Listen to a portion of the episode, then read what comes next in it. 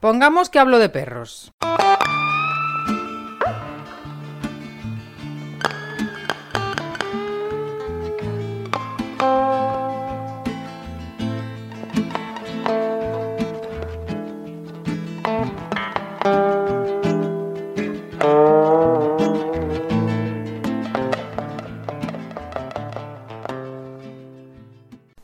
Hola.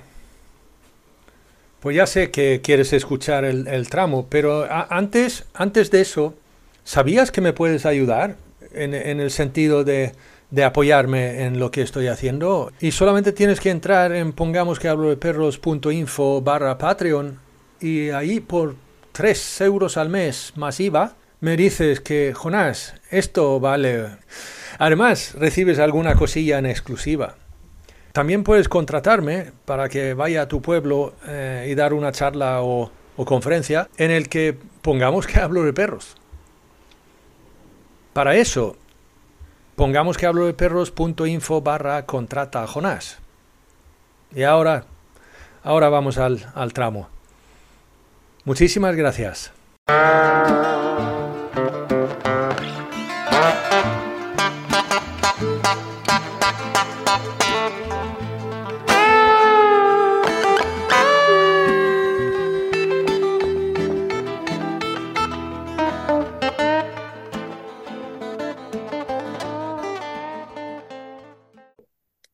Empezamos con esta catástrofe de ponerle el collar eléctrico para que el perro no se salga o amarrarlo.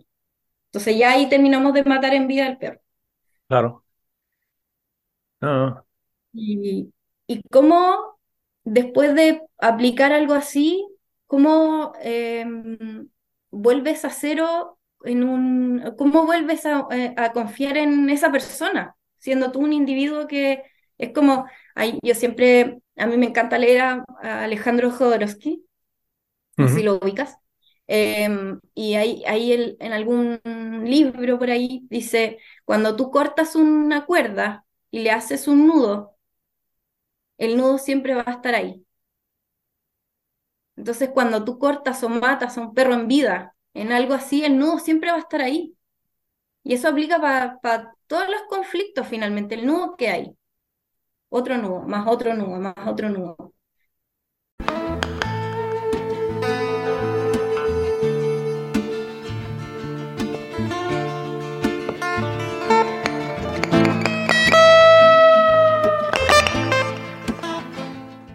En Puerto Varas, en la región de los lagos, en el sur de Chile, está Igna Palma luchando, según ella, un poquito en eh, en soledad em, con esto de, la, de la educación canina respetuosa y se preocupa mucho por el bienestar y de lo que hablamos del bienestar del perro.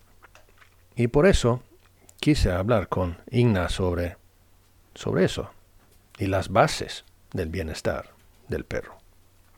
Con todos ustedes, Igna Palma de Igna Educación Canina.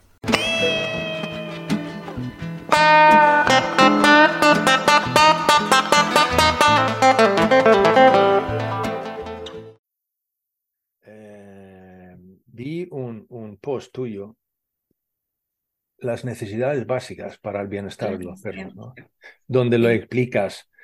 Eh, pero podemos profundizarnos un poquito más en ello, ¿no? Y de hecho hay mucha información ahí que, mm, que podría decir incluso que hay cosas que, que están un poco de más, ¿no? Eh, dado el, el, nivel de evolución propia, particular, que, que, claro, o sea, por un lado como que estamos tirando el conductismo, pero, pero no solo se trata de conductismo, porque muchas personas o entrenadores, porque yo de profesión soy entrenadora, no soy como educadora eh, cognitivo-emocional, es, a lo que me gustaría eh, abarcarme en algún mm. momento. Pero, pero lo que he ido observando y lo que he ido en, en, la convivencia multiespecie que he tenido, porque aparte de eso, eh, me convertí en madre hace un año y medio, entonces ya eso te, te cambia la visión de muchas cosas. Y, y, cuando tú aplicas la crianza respetuosa tanto en perros la, y la aplicas en, en, en, seres humanos, la aplicas después en todos los seres que, que te, con los que convives o con los que te rodeas. Em, entonces, para mí ha sido como una, sí, o sea, como una explosión de cabeza, por un lado, y, y se me fue la idea. no, no, pero lo, que pasa que, vale, eso de, que nos, o sea, la evolución que estamos teniendo, ¿no? Todo el rato. porque, finalmente no, no, no estamos como eh, eh, socavando la idea de una persona que, que es muy profesional eh, y que sigue estudiando, pero, pero ¿cómo no nos vamos a actualizar a lo que está ahí? Está ahí. Está ahí, lo puedes observar. Si el perro te está pidiendo, el perro está todo el tiempo comunicando, todo el tiempo sutilmente te comunica. Y si uno no es capaz de observarlo porque, porque tiene algo, una cosa interna, ¿no? Porque también implica como la convivencia y, la, y, la, y los apegos. Ahí aplica, nos podríamos ir por todas las ramas de un árbol, pero, pero es súper importante como, em, como cuando, no sé, cuando yo voy a una casa, por ejemplo, igual no puedo preguntarle cuál es tu tipo de apego o cómo fue tu crianza cuando eras joven, mm. De alguna manera cuando tú vas conversando, porque yo no, me, no voy a evaluar al perro, no lo voy a mirar a observar, lo observo, pero converso mucho más con el tutor para poder conocer qué es lo que está, cuáles son las intervenciones, qué es lo que está como generando, em, eh, pues la palabra, como que te está generando como un, em, no es el roce que tienes, sino que están habiendo interferencias en, las mm. en, la comunicación, ¿no es cierto? Entonces, em, ahí tú te vas dando cuenta cuál es el tipo de apego que tiene o cómo, cómo son sus como convicciones de, con, las relaciones, porque muchas personas como que creen que, que el perro es de, y mucha gente me lo dice, como no, que el perro para mí es de afuera y punto. O en algún momento cuando mi papá, que era súper fanático de los animales, y yo creo que heredé todo esa, ese fanatismo del, de los animales de mi papá, yo tenía una rodesiana que alcanzaba el, largo de la cama y se subía a mi cama. Eh, y mi papá me decía, no subas a esa perra a la cama, no la mimes tanto, se va a poner tonta. Entonces, con eso, caché que hay una, eh, y eso en el año 2009, 2010, hace relativamente poco.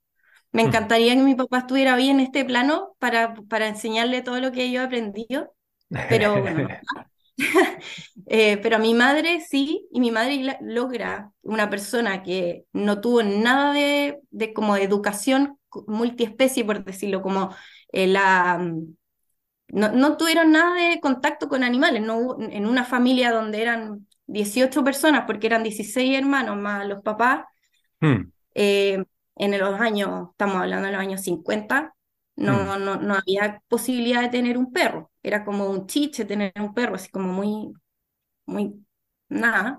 Hmm. Y, hoy en día ella logra eh, reconocer a los perros que están ahí, que llegaron por petición de mi papá, porque yo se los envié desde Santiago y ella hoy en día me dice, oye, ¿sabes que yo veo al Rómulo así? ¿Qué puedo hacer?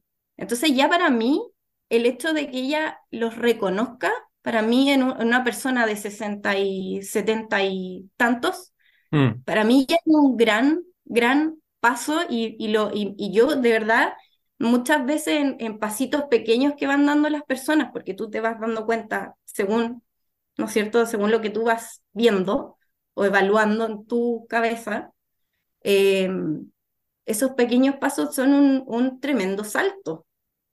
Como para la... No, me gusta como hablar de la evolución porque, porque nuevamente entramos como un poco a soterrar una cosa que como la filo, pero eh, es eso del, de ya, ya dan un, ese pequeñito paso que, explota, que, que, abre la puerta a otra cosa más, más bonita. O ya, ya se abrió la puerta a un, a un reconocimiento mayor. Lo mismo pasé con mi pareja, o sea, él era súper poco perruno, nunca tuvieron como, em, ay, se me olvida esa palabra, pero es como la, como el, el, hábito del perro, ¿no? Mm. Eh, de tener animales, como que el animal era un adorno, y, pasa acá, y seguro que pasa allá en España. Eh, el animal es un adorno y, y no, y prácticamente hay que darle agua y comida y con eso ya está. Y lastimosamente, no es así. No, no, no, es que, es que ahí es, eso es un cambio de paradigma, ¿no? Eh, que, que tenemos que hacer.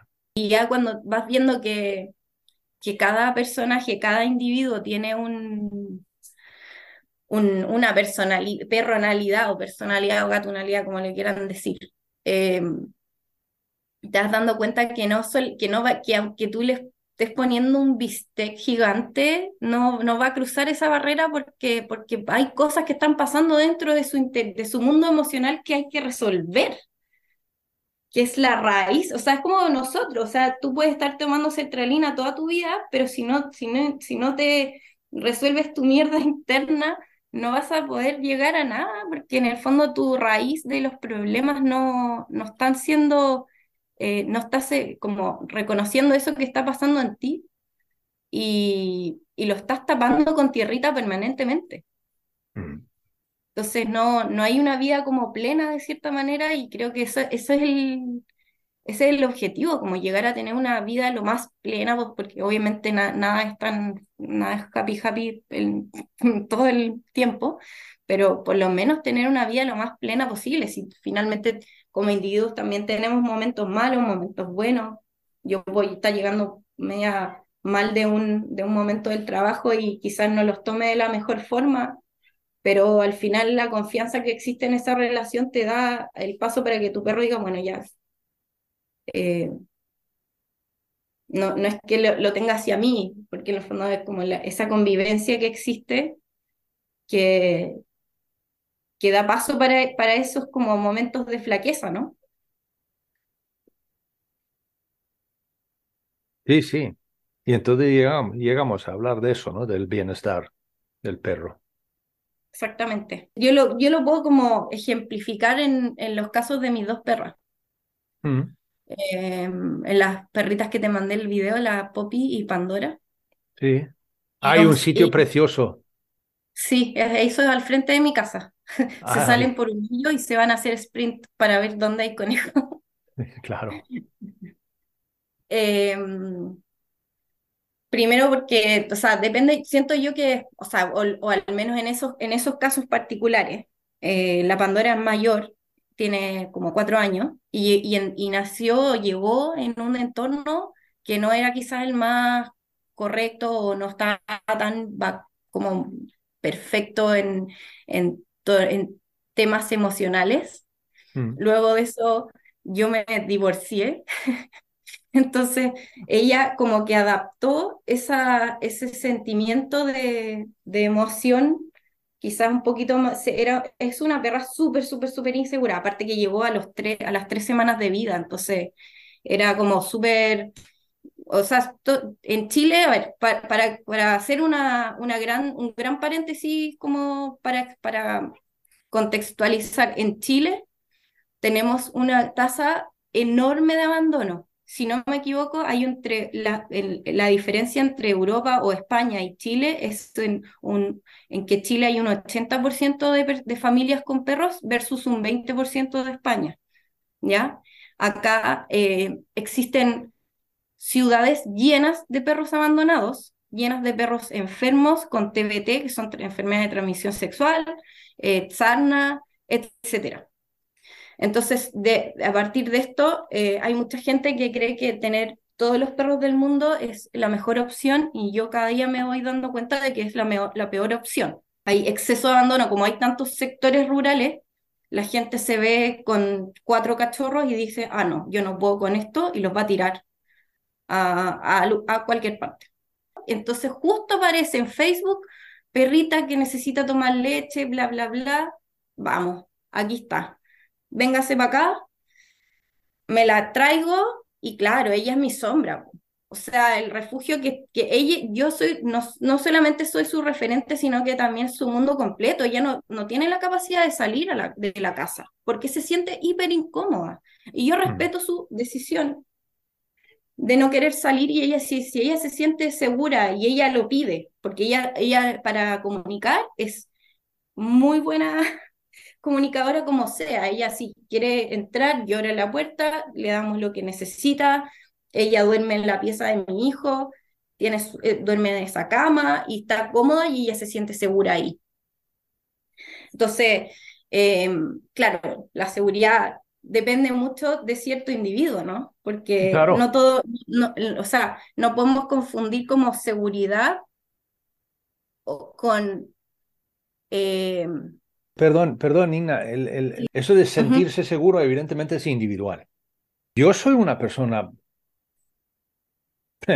relativamente seguro, o sea, seguro de mí mismo, ¿no? Eh, mm, y eso significa que a lo mejor no necesito tanta seguridad a mi alrededor. No cierro la puerta de mi casa eh, con llave cuando estoy dentro. Eh, por ejemplo, estas cosas. Hay gente que sí que lo hace. Mi mujer, por ejemplo, que seguramente si yo no estuviera aquí, cerraría la puerta con llave. Pero solamente que estoy yo significa que ella se siente más segura. Em, la, compañía.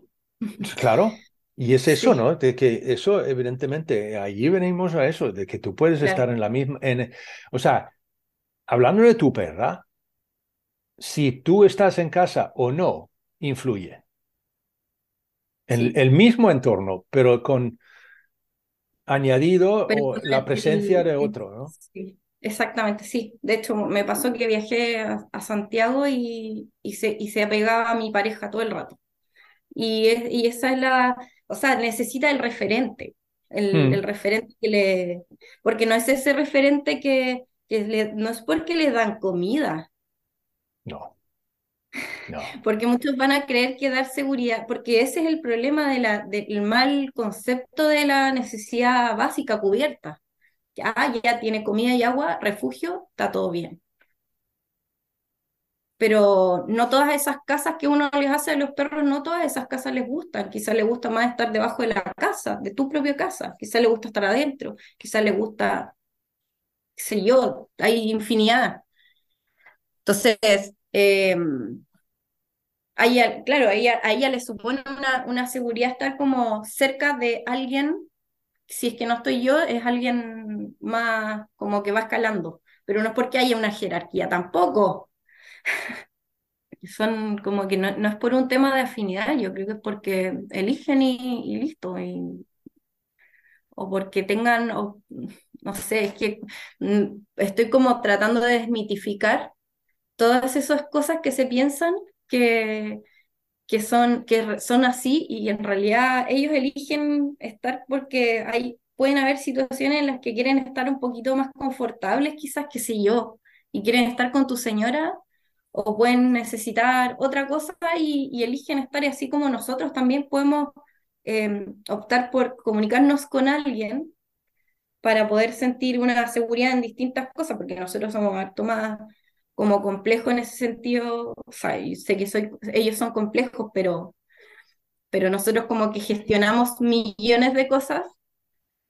Eh, entonces, ahí, ahí, ahí, uno elige como con quién, con quién estar, ¿o no? Vale, entonces podemos entrar en las, las, las necesidades biológicas, ¿no? Y ahí sí. hay, un, hay un tema ahí que es Sí, porque ahí entra todo, o sea, no solamente como la misma eh, alimentación, sino que también ahora tenemos la masticación, el uso terapéutico de la masticación. Eh, siempre yo les digo cuando yo voy a la primera consulta, siempre me aboco en las necesidades básicas y siempre les digo, compren huesos carnosos, no les va a pasar nada, ofréceselo crudo, es mucho mejor, etcétera, porque yo ya, ya, o sea, si lo digo es porque lo estudio también. Mm. Eh, estuve, Pablo Gómez, un etólogo clínico que ha sido mi mentor por mucho tiempo, eh, me invitó a una clase de nutrición en la universidad de acá, mm. eh, y él estudió nutrición también, y, claro, él dice, y, viene a como, no es que, eh, viene como a también sacar un poco las, las para, como romper los paradigmas con respecto al, a la nutrición animal, porque finalmente todos los cabros salen de, de la universidad como creyendo lo que les dicen de que el pienso es lo mejor. Y después tú ves, te pones a investigar quiénes son los que sponsorean muchas cosas de la universidad y son las farmacéuticas y detrás de las farmacéuticas tiene esto y bueno, y eso pasa en la vida misma humana en nosotros. Entonces está todo detrás ahí bien soterrado. De acuerdo de que los huesos carnosos siempre van a ser mil veces mejor que una comida llena de trigo. Y ahora por lo menos estoy tratando como de evolucionar esto a la, por último, a la dieta natural. Entonces veo perros que están así ultra pasados de que ya parecen un sillón más que un perro. Entonces digo ya, ¿sabe qué? Aquí eh, vamos a tener que sacar un poco los piensos y ver una posibilidad de una dieta más natural para por, último, para aumentarle la, calidad de vida al perro también, porque en el fondo, este, perros enfermos que dicen, es que tenía un tumor en el vaso. No sé por qué tenía un tumor en el vaso si el perro era feliz. Hmm. Ya, pero, ¿qué está comiendo? Y tú, veías y tú ves afuera de esa casa unos sacos de una comida que está muy bien, tiene un muy buen marketing en el sur de Chile, pero, pero hmm. la calidad de la comida es terrible. Mm. Entonces, claro, eh, también, por otro lado, cambiamos la comodidad de nuestra a, a eso, ¿no? A que te lleve la comida a la casa. Está como, yo siento que también dependemos mucho del ambiente en el que estamos, porque en nuestro país como que estamos muy, muy manejados, entonces siento que también el tema de las carnicerías igual debe estar un poquito bastante normado, para, para que lleguemos a eso, a comer más procesado, para que estemos más gordos, para que todos gordos, todos comiendo bien procesado, para que, eh, porque, bueno, ahí yo me estoy, me, estoy yendo súper por las ramas porque me pongo a hablar de, hay un, hay un científico en España que se llama Carlos Stro, que te lo recomiendo para que lo veas, y que él hablaba de esto, de, de comer lo que sale de tu tierra de comer lo que, lo que prácticamente lo que, lo que tú tienes al alcance de la mano. Entonces hablaba de un pueblo que era, no sé, en Asia, y, y que llegaron los supermercados y se volvieron todos obesos. ¿Por qué? Porque tenían acceso a comidas más ultraprocesadas. Y al final está pasando esto, pero a nivel perruno, ¿no? O gatos, mm. o lo que sea. Claro. Entonces, sí, eh, es súper complejo. Y aparte, y por otro lado, a los veterinarios mismos, en la, en, supongo que en las universidades les van diciendo como, no, huesos no, los huesos son lo peor. Y tú ves que hacen, dicen, los, los peores alimentos que le puedes dar a tu perro. Entonces te ponen el ajo, te ponen los huesos, te ponen un montón de cosas y, te muestran unas imágenes catastróficas de abriendo un intestino con huesos. Y después tú lees acerca de la dieta BARF y ves que el, pH del estómago del perro tiene un 1% que puede destruir esos huesos. Entonces, hay que reflexionar. Realmente, lo, a mí, para mí, siempre el mensaje cuando yo voy a, hacer una, una visita, una, un acompañamiento es, por favor, abramos los ojos y reflexionemos acerca de lo que estamos ofreciéndole a tu perro, reflexionemos acerca de, de todo. Si tú no abres la mente y no te pones a reflexionar, te vas a quedar pegado mirando las noticias y estando muerto de miedo en tu casa y haciendo caso de hmm. todo lo que te están diciendo que hagas. Entonces, eh, da para mucho. muy, muy largo el tema. Porque luego hay, hay otro, otro punto ahí que es el agua, el agua potable, ¿no? Y es que, que tenga eso. Aquí tengo suerte de vivir en un pueblo donde el agua potable, o sea, lo que sale del grifo es, es bueno, o sea que... Pero claro, es un agua refinado en el sentido de que aquí hemos pasado por un proceso de, de, limpieza, ¿no? Y ahí eso significa que hay fluor, y, cloro. Y clorito, y claro. Pero por último, yo cuando les pongo agua, y me, me cuestiono también eso, les pongo agua a los perros, y digo, bueno, el cloro igual se, se va como evaporando cuando está ahí.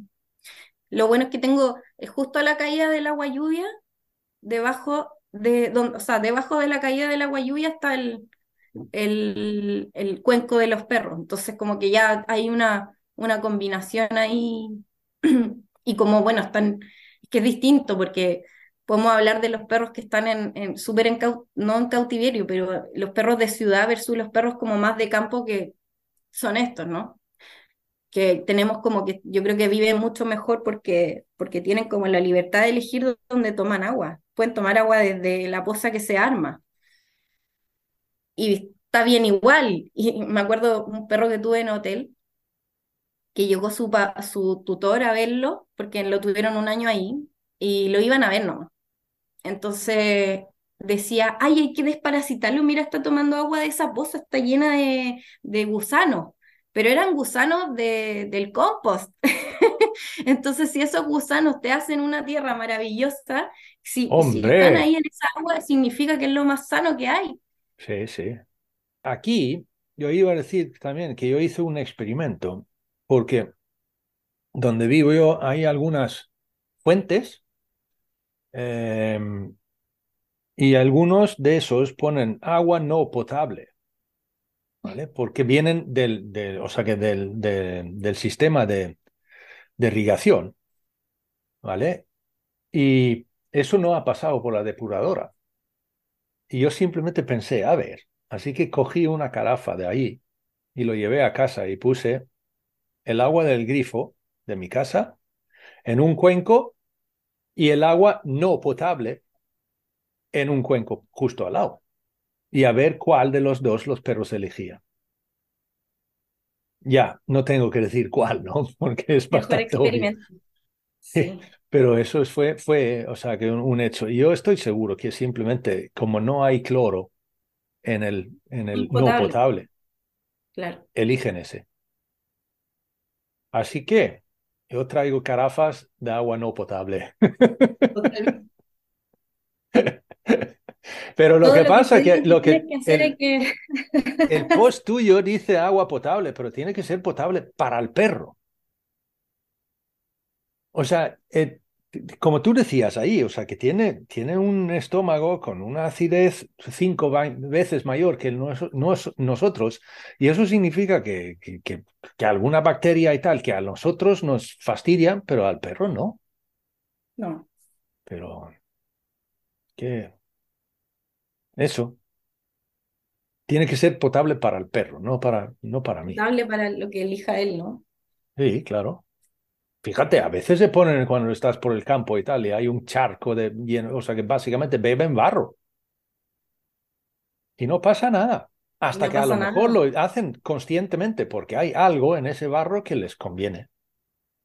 Y, y sacan quizás, porque, o sea, no hemos llegado, yo creo, a, saber qué, qué, es lo que, qué más detectan, detecta la, la nariz del perro, con todos los millones de receptores extra que tienen, Justo. Eh, seguro que deben detectar algún mineral que lo necesitan y que lo, y que lo aplican en su Justo. En el, en el diario. Claro. El problema es también muchas veces cuando hablamos de nutrición del perro y, y, estas cosas que aplicamos normas nuestras. O sea, que no, pero yo creo que el tema del agua potable, así como haciendo ese paréntesis, yo creo que es porque realmente hay gente que, no tiene criterio no más. O sea, eh, creo que es como lo básico ponerle agua potable al perro, independiente de que uno pueda como reflexionar acerca de lo que estamos hablando, pero hay personas que probablemente nunca le cambian el agua al cuenco, nunca limpian un poco ese cuenco, porque en el fondo para, para mí es como una cosa de dignidad. No, no por una cosa de mimos, no por una cosa de, de, gérmenes, es por algo de como de, oye, yo a mí también me gusta comer en un plato limpio. Sí. Entonces, sí. también como... ahí sí, es un buen apunte. Es un buen apunte. No tiene tanto que ver con higiene por el perro, pero sí que, sí que, vamos, sí. Sí. Más allá de, de, todo lo, de todas las cosas que podríamos reflexionar acerca de eso, creo que es eso. Simplemente en la dignificación, porque no solamente el reconocer, sino que dignificar al perro es súper importante y creo que es, es bueno eh, hacerlo, eh, visibilizarlo. Porque lamentablemente tenemos, aunque estamos en el siglo XXI, que, que abarca mucho tiempo, muchos años, eh, no, no, no en todos los lugares, y, volvemos atrás a lo mismo que hemos conversado como todo el rato, pero como que eh, según tus, eh, tus hábitos de, de, como que si tuviste o no tuviste perro, etcétera, ¿cuánto dignificas al perro? Hmm. Sí, sí, dignidad y respeto. Absolutamente. Sí, sí, claro. Pues eso, necesidades biológicas, base uno. Luego viene el la parte, ahora viene la, la parte más, muchas veces difícil, ¿no? O sea, las emocionales. Sí. Creo que las, necesidades emocionales para mí, siento que una de las grandes bases, y espero que eh, concuerdes conmigo, es la observación y el acompañamiento. Si no existe esa base, eh, está difícil, como si tú no, no, no, no, no como que no, no, eh, no resuenas con esa base, te va a ser muy difícil lograr generar una relación segura de, convivencia con tu perro. Y eso aplica a perro, gato, al, al bebé, a nosotros mismos. O sea, para mí, por ejemplo, si, hay, si existe lealtad, existe igual seguridad. Sí, no, es que, a ver, a ver, o sea, que aquí hablamos de, de conocernos, ¿no? De conocerme a mí mismo, pero también conocer, o sea, para poder luego llegar a, conocer al perro. Pero es como tú estabas diciendo, o sea, de observación, de observar y llegar a conocerle. Y entonces le tenemos que conocer a, como es. En el sentido, de, como yo digo, dale libertad, por si no le das libertad, no vas a poder conocerle nunca. Absolutamente. Absolutamente y, esa, y, esa, y generar esas instancias de vinculación que no sean a modo como, ya, te dejo una tarea, todos los días a las 5 de la tarde vas a vincular. Y como que se paren y digan, ya, bueno, voy a ir a vincular con el perro, así como que casi que estoy haciendo una cosa que me da lata. Entonces también, también tiene que ser como con una energía súper genuina igual, como que tú tengas la intención como de que, venga de, de, bien adentro, no porque vino un educador canino y te diga tienes que vincular y tienes que ir a vincular y que, porque veo por ahí muchos educadores caninos que hablan el vínculo es lo más importante y dándole una salchicha y una salchicha y una salchicha. Y lamentablemente no pasa por ahí. Ahí, confianza. Confianza. Confianza. Seguridad también absoluta. Pero poder, poder confiar. Confiar en mí mismo, confiar en ti, confiar en... Eh, cuando se, porque se van presentando situaciones en las que tú, en las que tú ves si puedes confiar en esa persona o en, o en ese, o sea, eh, cubre, para todo, para, los animales, tanto de animales a, personas como personas personas. Hmm. O sea, si yo te estoy pidiendo ayuda, si yo estoy llorando, si yo estoy mal, y tú vas y me das la espalda, ese marca ese precedente de que en el futuro yo no voy a poder confiar en ti. Sé el mejor Porque cuando yo más te necesité, no estabas ahí para mí. Entonces, qué terrible y triste porque ahí entra el tema de, los perros que se escapan. Bueno, tú hablas de, que se están escapando. A ver, ¿se está escapando de Auschwitz o se está escapando de ti? sí, sí, sí, claro. Pero qué, qué terrible el perro incomprendido. Ese que no tiene, que no, no, no hay, no se, se siente, que, que soledad más grande no tener ese, esa relación con alguien, o sea, que llegaste a una casa, a un hogar, o a una casa en realidad, porque si ya, si ya, ya hablamos de un perro incomprendido, no un hogar. Ya lo hemos comentado alguna vez ahí, yo no sé si tú,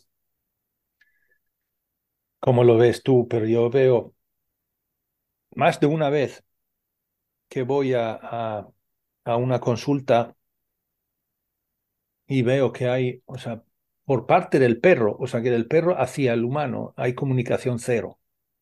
O sea, el perro no comunica con, con, con, su cuidador en ningún momento. Seguramente eso es algo que el perro lo ha intentado hacer muchas veces, pero luego ha llegado a la conclusión de que no ha servido de nada. Fue ignorado tantas veces que ya no. Claro. ¿Y cómo vamos a poder tener confianza en alguien con quien no puedo hablar? o sea, es, Ahí está, o sea. No sé si tú has visto eso también, ¿no? Sí, lo he visto. Lo he visto en, tanto en personas como en perros. sí, sí, evidentemente viceversa, sí, claro. Personas muy cercanas que, que con las que no, uno no puede. Y es triste porque uno se siente solo. Y, en el fondo, al final, eh, hay que traspasarlo al, si, se, si se aplicara al perro, más solo todavía porque no, porque por último uno puede pescar el teléfono y llamar a, no sé, pues yo si tengo un tema, pesco el teléfono y llamo a mi mamá. o un amigo, una amiga. Pero ellos son tus referentes, no están ahí para ti. Hay soledad absoluta. Claro. Sí, sí. Creo que eso es lo más triste que hay y, y como que o sea, a mí, a mí me, me, me, conmueve demasiado ver esas situaciones de perros que, en los que se arrancan y claramente no, probablemente no existe una, una, clara, una, una relación que podríamos decir correcta, porque no soy quien para juzgarlo, pero también uno se va dando cuenta que hay síntomas, ¿no? Para, para decir que, que no existe una relación que está funcionando correctamente y que después el perro se arranca, porque aquí pasa mucho, pues, al final es como muy, muy marcado, como que ya el perro se termina arrancando porque la, hace por la suya, que obviamente dentro de, estos, de estas necesidades básicas también existe la, la, el derecho a paseo, que no existen en algunas casas, y el perro se termina arrancando y después eh, empezamos con esta catástrofe de ponerle el collar eléctrico para que el perro no se salga o amarrarlo. Entonces ya ahí terminamos de matar en vida al perro. Claro. Y, y cómo después de aplicar algo así, cómo em, vuelves a cero en un, cómo vuelves a, eh, a, confiar en esa persona, siendo tú un individuo que es como, yo siempre, a mí me encanta leer a, a Alejandro Jodorowsky, si lo ubicas. Em, y ahí, ahí en algún libro por ahí dice, cuando tú cortas una cuerda y le haces un nudo, el nudo siempre va a estar ahí. Entonces, cuando tú cortas o matas a un perro en vida, en algo así, el nudo siempre va a estar ahí. Y eso aplica para todos los conflictos finalmente, el nudo que hay. Otro nudo, más otro nudo, más otro nudo. Hmm. Entonces, eh, obvio que todos somos humanos, las cagamos, etcétera, pero depende. Depende del, del uso del que depende de lo que estés aplicando y depende del contexto y depende de, de lo que, de lo que, de lo que hagas en, cuando rompes esa, esa relación. Cuando rompes ese como pacto de confianza que supuestamente uno tiene con, con nuestros animales. Y luego es eso, o sea, que si, si se rompe la confianza, lo que cuesta luego recuperarlo. Sí. Es que es muy fácil romperlo, pero luego le cuesta un montón, de, muchísimo de, de, recuperarlo. Así que tenemos que tener cuidado con eso. Absolutamente. Sí, sí, vamos. Em, pues eso, hablábamos del apego, claro, el apego seguro, evidentemente, lo más posible. Amor, amor. Amor, ya, y ya sabemos que los perros nos quieren, ¿no? Nos aman, eso ya lo sabemos. Entonces es cuestión de dejarles, ¿no? Y tenerlo correspondido. Sí. Yo hice, yo hice un post una vez que eso de que se suele decir que los perros, lo bonito de los perros es que nos, nos aman incondicionalmente. Incondicionalmente. Entonces yo dije, pues es eso, ¿no? Que define el amor. Porque realmente en el momento que estoy poniendo condiciones a mi amor, entonces ya no es amor, ya es otra cosa. Sí. O sea, es que yo te quiero, o sea, te, amo, te amo con todo mi corazón, pero si, pero, entonces ya, entonces ya no. Ya no hay, no hay genuino. No. Pero bueno, eso fue una inflexión o reflexión. Claramente, claramente eso, eso existe en, o sea, es que, es, que es, tan complejo. y a veces, eh, no sé, porque yo a veces me siento súper sola en este mundo de la educación canina respetuosa, porque, porque es tan difícil pasar, pasar esa línea o no traspasar esa línea del, del, del pero, del... Me refiero a que a que yo trato de lo más posible de no, de no, o sea, obviamente siempre como que voy con, ese, con esa intencionalidad de no lo hagamos, no hagamos, no le pongamos más pero a esta relación. Hmm. Pero. Y, veo que existen eh, personas a las que, las que yo voy a casas que eso no les hace sentido. Y ahí, bueno, eh, como dice Eider, en, alguna, en algún podcast, dijo como, bueno, y ahí esas personas se pasan al lado oscuro. Pues y pasa. Sí. Sí, sí. Y ahí es como un, un pequeño un pequeño dolor que uno tiene después como, como educador porque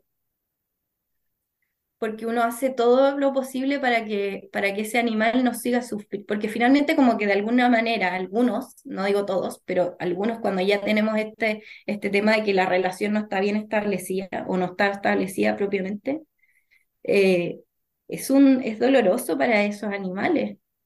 Claro. Claro. Entonces, ¿de qué sirve estar muerto en vida?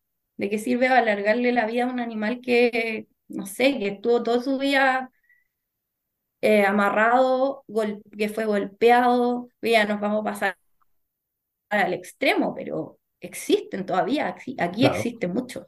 Sí, sí. Y que fue, no sé, porque me pasó hace poco un, un caso que me escribe una chica que adoptó un gran Pirineo y, y pasó un mes de ese tiempo con, con el que ella estaba conviviendo. Era un perro que venía de una casa que había mordido a un niño, lo tuvieron amarrado, lo dejaron abandonado, lo golpeaban. Hmm. Y después ella se, algo pasó y el perro la mordió en la cara. Hmm. Terminó con cirugía plástica, todo. Y lo duro de eso es que ya no es solamente que el perro está roto por dentro, tiene el corazón y, o sea, ya está muerto en vida, sino que aparte ella va a tener que volver a su casa y ver y tratar de cómo revinculas con un perro que te mordió en la cara. Mm. Y él, no, no, no. que viene de una vida tremendamente difícil. Sí. Allí está, es que yo doy una charla también sobre la, o sea, de, agresión en, en el entorno familiar y eso es el, el, el problema es que, digamos, cuando la relación se ha roto porque una parte, te, o, o, las dos, o sea, tienen miedo el otro. Eso entonces, uff, ahí tenemos mucho trabajo. Súper pero mucho. Y lo que pasa es que a lo mejor es ir, o sea, que no, no llegamos a poder solucionarlo. También.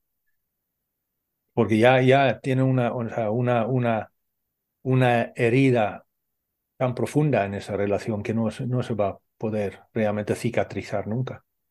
Entonces, entonces he tenido alguna vez que hemos tenido que buscar una solución externa, ¿no? De, de, o sea, buscar otro hogar para el perro y tal, y eh, de esa forma empezar de nuevo. No, porque simplemente el humano no, no puede o sea, pasar, pasar el miedo, que tiene miedo de su propio perro. De, tiene miedo de su propio perro, pero imagínate el, el, mundo emocional de ese perro. Claro, claro. Que después de, o sea, te pasaron de casa a casa, a casa, a casa. O sea, ya es, es un hoyo sin fin. Mm, sí. Tremendo. Pues eso, entonces, de las, de las necesidades emocionales es conocer a tu perro, observarlo, ¿no? Como dice Santos Alcines, que considero que tengo un perro feliz y así sé cuando está triste. Buena frase. Sí, vamos. Aunque a veces yo, o sea, da para cuestionarse igual. Como, ¿qué, por, ¿será que realmente, yo a veces miro a mis perros y, las veo súper tranquilas y digo, ¿será que están tan felices? Eh, me faltará verlas más, me faltará darle un poquito más de atención, entrarlas más a la casa, no. ¿Qué querrán? ¿Qué no querrán? Todas esas preguntas, o sea, ya el hecho de que tú te puedas hacer esas preguntas o que veas algún, que vayas como dándote cuenta de algún indicativo que indica que, que, que siento yo que igual lo estáis haciendo bien. Ayer eh, una tutora de una gata que le hago pet sitter vino y me dijo, eh, viene, tiene, su gata tiene, vive en un departamento, entonces él, viene un, gato que le, que le busca pelea todo el tiempo a la gata y la gata es súper tranquila. Y ella me dijo, ¿sabes qué? Yo lo que he eh, visto es que ella se siente más segura porque yo la defiendo. Listo.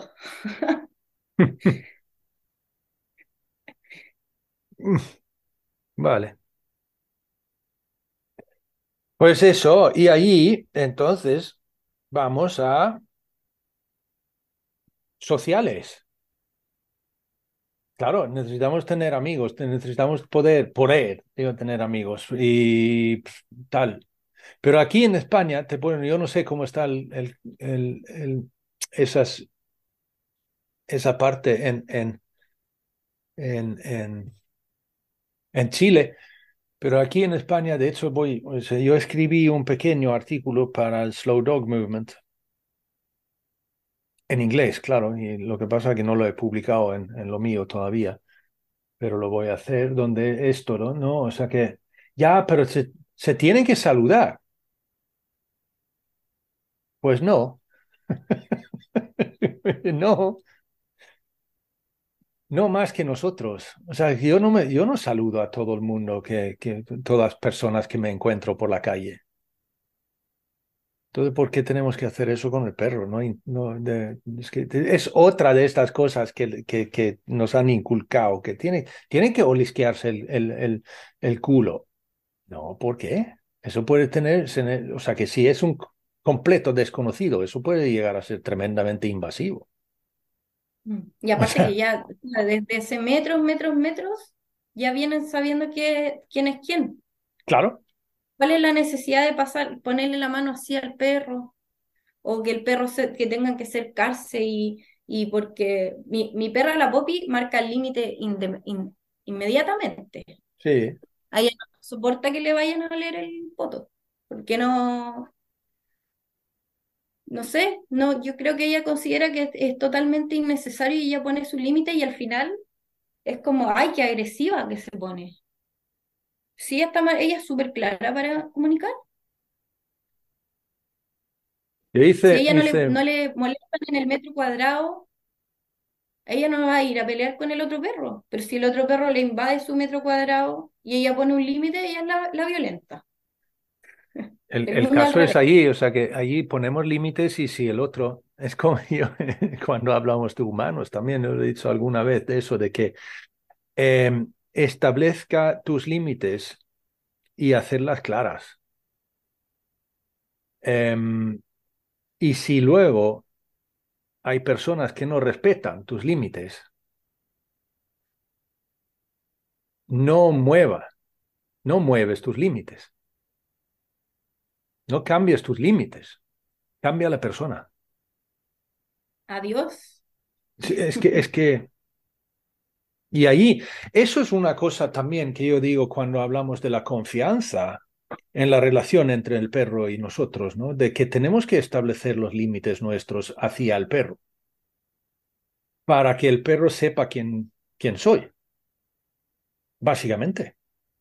Y eso que, por ejemplo, el perro adolescente que nos están testando, ¿no? Eso lo prueban y miran y tal, se vale. O sea, ok, aquí está el límite. A ver si está ahí mañana también. ¿Sabes? Y tal.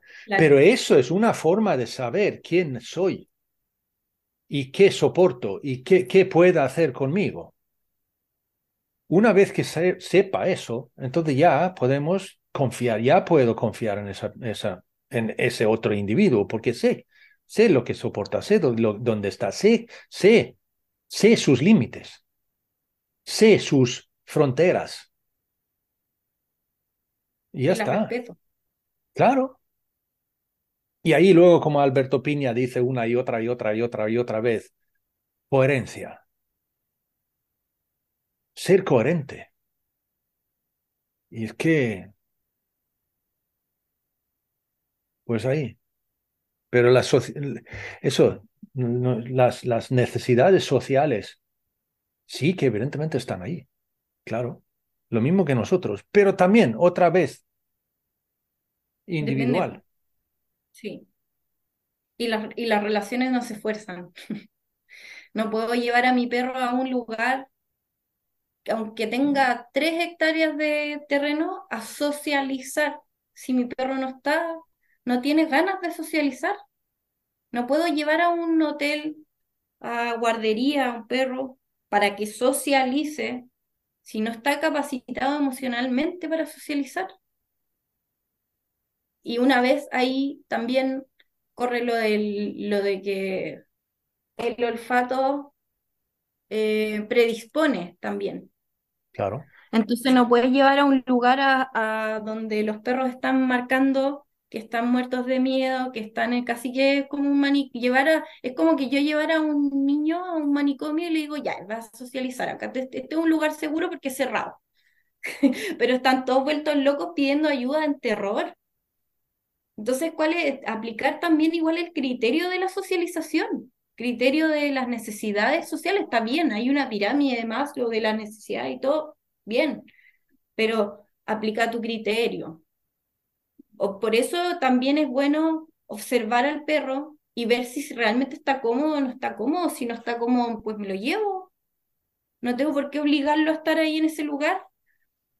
Y claro, después dicen, eh, aquí me voy a meter en aguas súper pantanosas, pero dicen el efecto guardería y los perros llegan a muertos de, están raja cansados en la casa durmiendo. Bueno, pues si tuvieron todo el día en estado de alerta, full, obvio que van a llegar a dormir a su casa. Entonces, son cosas que uno va viendo y que, que supuestamente es como lo más evolucionado acá en Chile, pero que realmente no es tan lo, lo, más evolucionado, sino que lo más evolucionado siempre va a ser que tú observes bien a tu individuo y veas qué, qué es lo que realmente le gusta.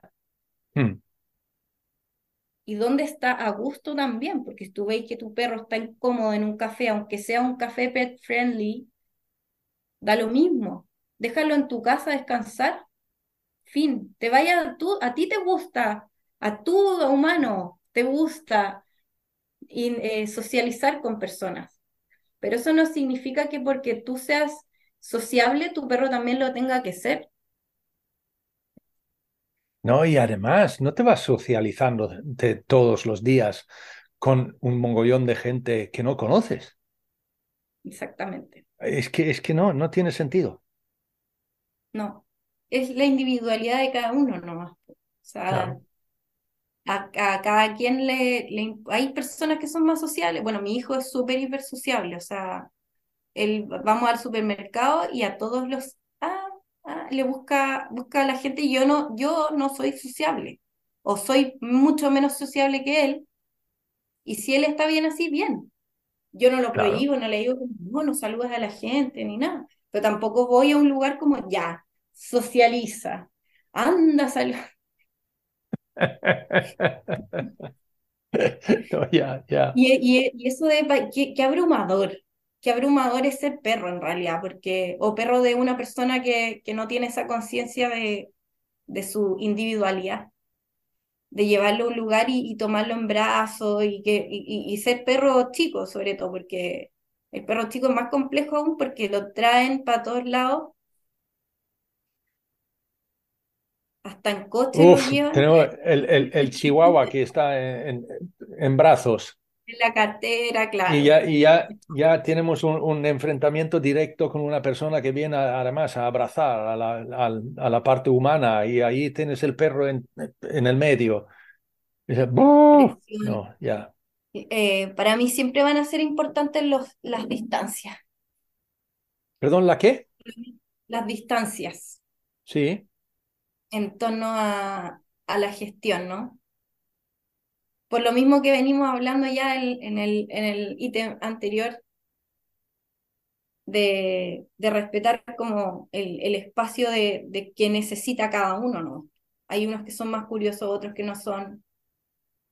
Y al final también va ligado a la misma observación que hagamos de, de nuestro perro.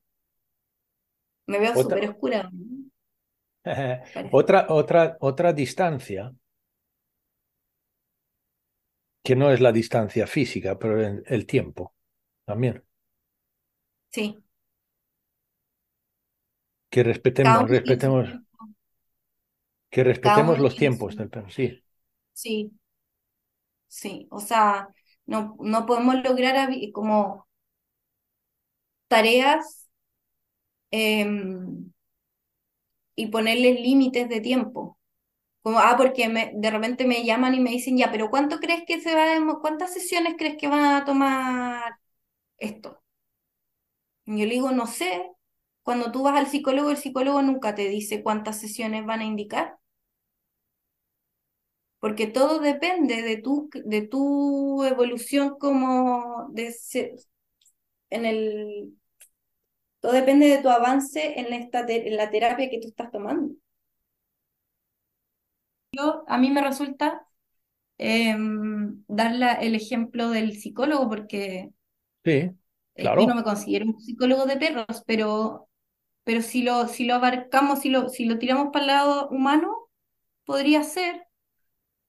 Y un psicólogo jamás te va a decir, jamás te dice nada, o sea, no te dice, no, no, tampoco te dice como, oye, yo te diagnostico que tú tienes, no sé, te van, eh, eh, te ayudan a gestionar, te acompañan. Inga, muchísimas gracias. Gracias a ti.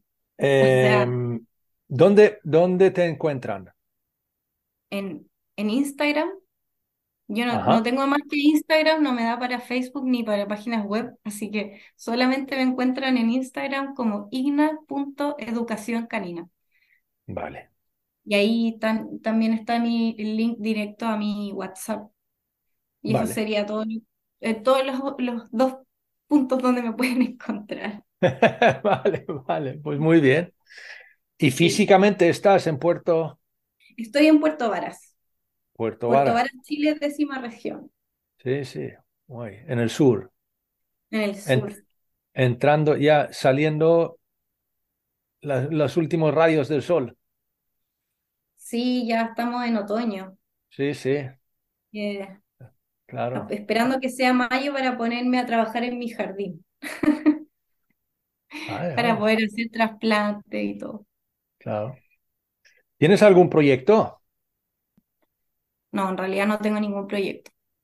Así como que te, estuve en un proyecto y me, me, estoy, voy a trabajar en, voy a hacer, estar sola trabajando en lo mío, seguir en mi, eh, como seguir en mi, mi camino de la, la, educación canina respetuosa, que para mí ya es un proyecto grande, mm. porque es muy solitario, sobre mm. todo en esta zona. Eh, creo que mi gran proyecto es empezar a cambiar los paradigmas más que hacer es decirte como, hoy quiero abrir un no sé qué, no. No tengo, no tengo esa capacidad de generar un proyecto eh, así, pero seguir acompañando a las familias multiespecies. Para mí eso es más, hmm. más importante y acompañar las maternidades de familias multiespecies, que no es menor. Vale, ¿ves? Así que estoy ahí en, en esa en esa cruzada. Es mi cruzada. Muy bonito. Sí. Eso es bonito, me parece, eso sí. Sí, y lo otro es que, bueno, no te comenté, pero yo me acompaño de, no solamente como de la parte como ciencia, sino que también en, los otros planos que yo me acompaño por registros acá, chicos. Entonces, cuando yo voy a una sesión, tengo mis registros acá chicos abiertos y me llega de repente como cosas, información muy random a veces, y mm. que eso me ha ayudado mucho a, a, dilucidar cosas que no, que no se pueden como en este plano etéreo, por decirlo, no se pueden eh, describir. Y ha sido súper bonito y súper, es una rica herramienta para poder... Eh, creo que es eso, o sea, como que estoy eh, súper en pañales ahora con, con todo esto que, de la educación canina respetuosa y de, y de, y de ser lectora de registros. Entonces, eh, es eso, seguir en esta cruzada de, de, acompañar a maternidades, acompañar a las familias. Hmm. Y obviamente romper los paradigmas, que eso es lo más difícil, o sea, ¿qué más proyecto que ese? Mira, que, que lo hemos, lo hemos hablado. Mira, eso fue con Clemente Cardona, ¿no? Que también chileno. Sí. Que hablamos de, de romper la burbuja. ¿eh? Fue con él, ¿no? Es más o menos, o sea, ¿qué es eso? Que, que lo hemos hecho mucho, porque la lucha que tenemos, o sea, que la, la típica o sea, pregunta que tengo yo, o sea, que he recibido más de una vez, o sea, que sí veo futuro en esto, ¿no? Y tal. Y entonces yo digo, pues claro que sí, porque la Tierra es redonda. O sea, es que no hay, no hay escapatoria ya de esto. Es que, es que ya, ya ha venido, aunque a veces tenemos que tener en cuenta que con eso de la Tierra es redonda, que estamos en, en los tiempos cuando la gran mayoría de la gente y la iglesia y todo el mundo estaban diciendo que la tierra era plana. Eh, y nosotros somos algunos pocos que están diciendo que no, está redonda. Irrefutablemente está redonda, pero puede costar trabajo a, convencer al, al público. O sea, yo creo que no, que probablemente, eh, no sé si llegaremos a ver que todos lleguen a este nivel, pero por lo menos ir educando a, la, a las nuevas generaciones. Las nuevas generaciones son las que tienen ahí el... Eh, o sea, tenemos, nosotros tenemos el deber de educar a nuestras nuevas generaciones. Yo tengo el deber de criar a un hijo respetuoso con los animales, que, que, que sepa coexistir con ellos y reconocerlos. Mm. Eso para mí es, es el proyecto que estoy guiando. Eso me parece un proyecto súper, vamos. Sí, porque, o sea, no solamente como, ¡ay, qué lindo los animales! Vamos a verlo al zoológico. cierren los zoológicos, por favor. Hmm. ¿A quién les sirve? ¿Les sirve para qué? O sea, partiendo por eso, algún día. Entonces. No, ya, eh, ya, ya. Son de todas las generaciones, son de las generaciones futuras.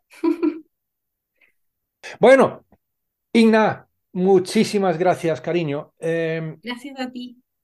A ver si hacemos otro viaje y ojalá verte más temprano que tarde acá en, Chile. Si quieres puedes partir desde del sur a norte. Sí, sí, a, ver, a ver si conseguimos hacer una gira. ¡Hala! Sería hermoso. Em, cuídate mucho y te deseo suerte en tu proyecto de, educar a tu hijo en, en un, en un hacia, hacia un respeto animal. Sí, guay. Muchas gracias. Y allí termina el vigésimo tramo del quinto viaje de Pongamos, que hablo de perros. Gracias, Igna, por compartir un rato de tu tiempo con nosotros. Y gracias a ti que estás escuchando esto. Si quieres escuchar más, pongamos que hablo de perros.info. Allí encuentras todos los tramos que se ha hecho hasta ahora. ¿Y por qué no decirle a amigos y amigas? Oye, escucha, pongamos que hablo de perros. Un podcast que hablan de perros de una forma empática, respetuosa y sincera. Y con eso me despido por esta vez. Hasta el siguiente tramo. Saludos peludos.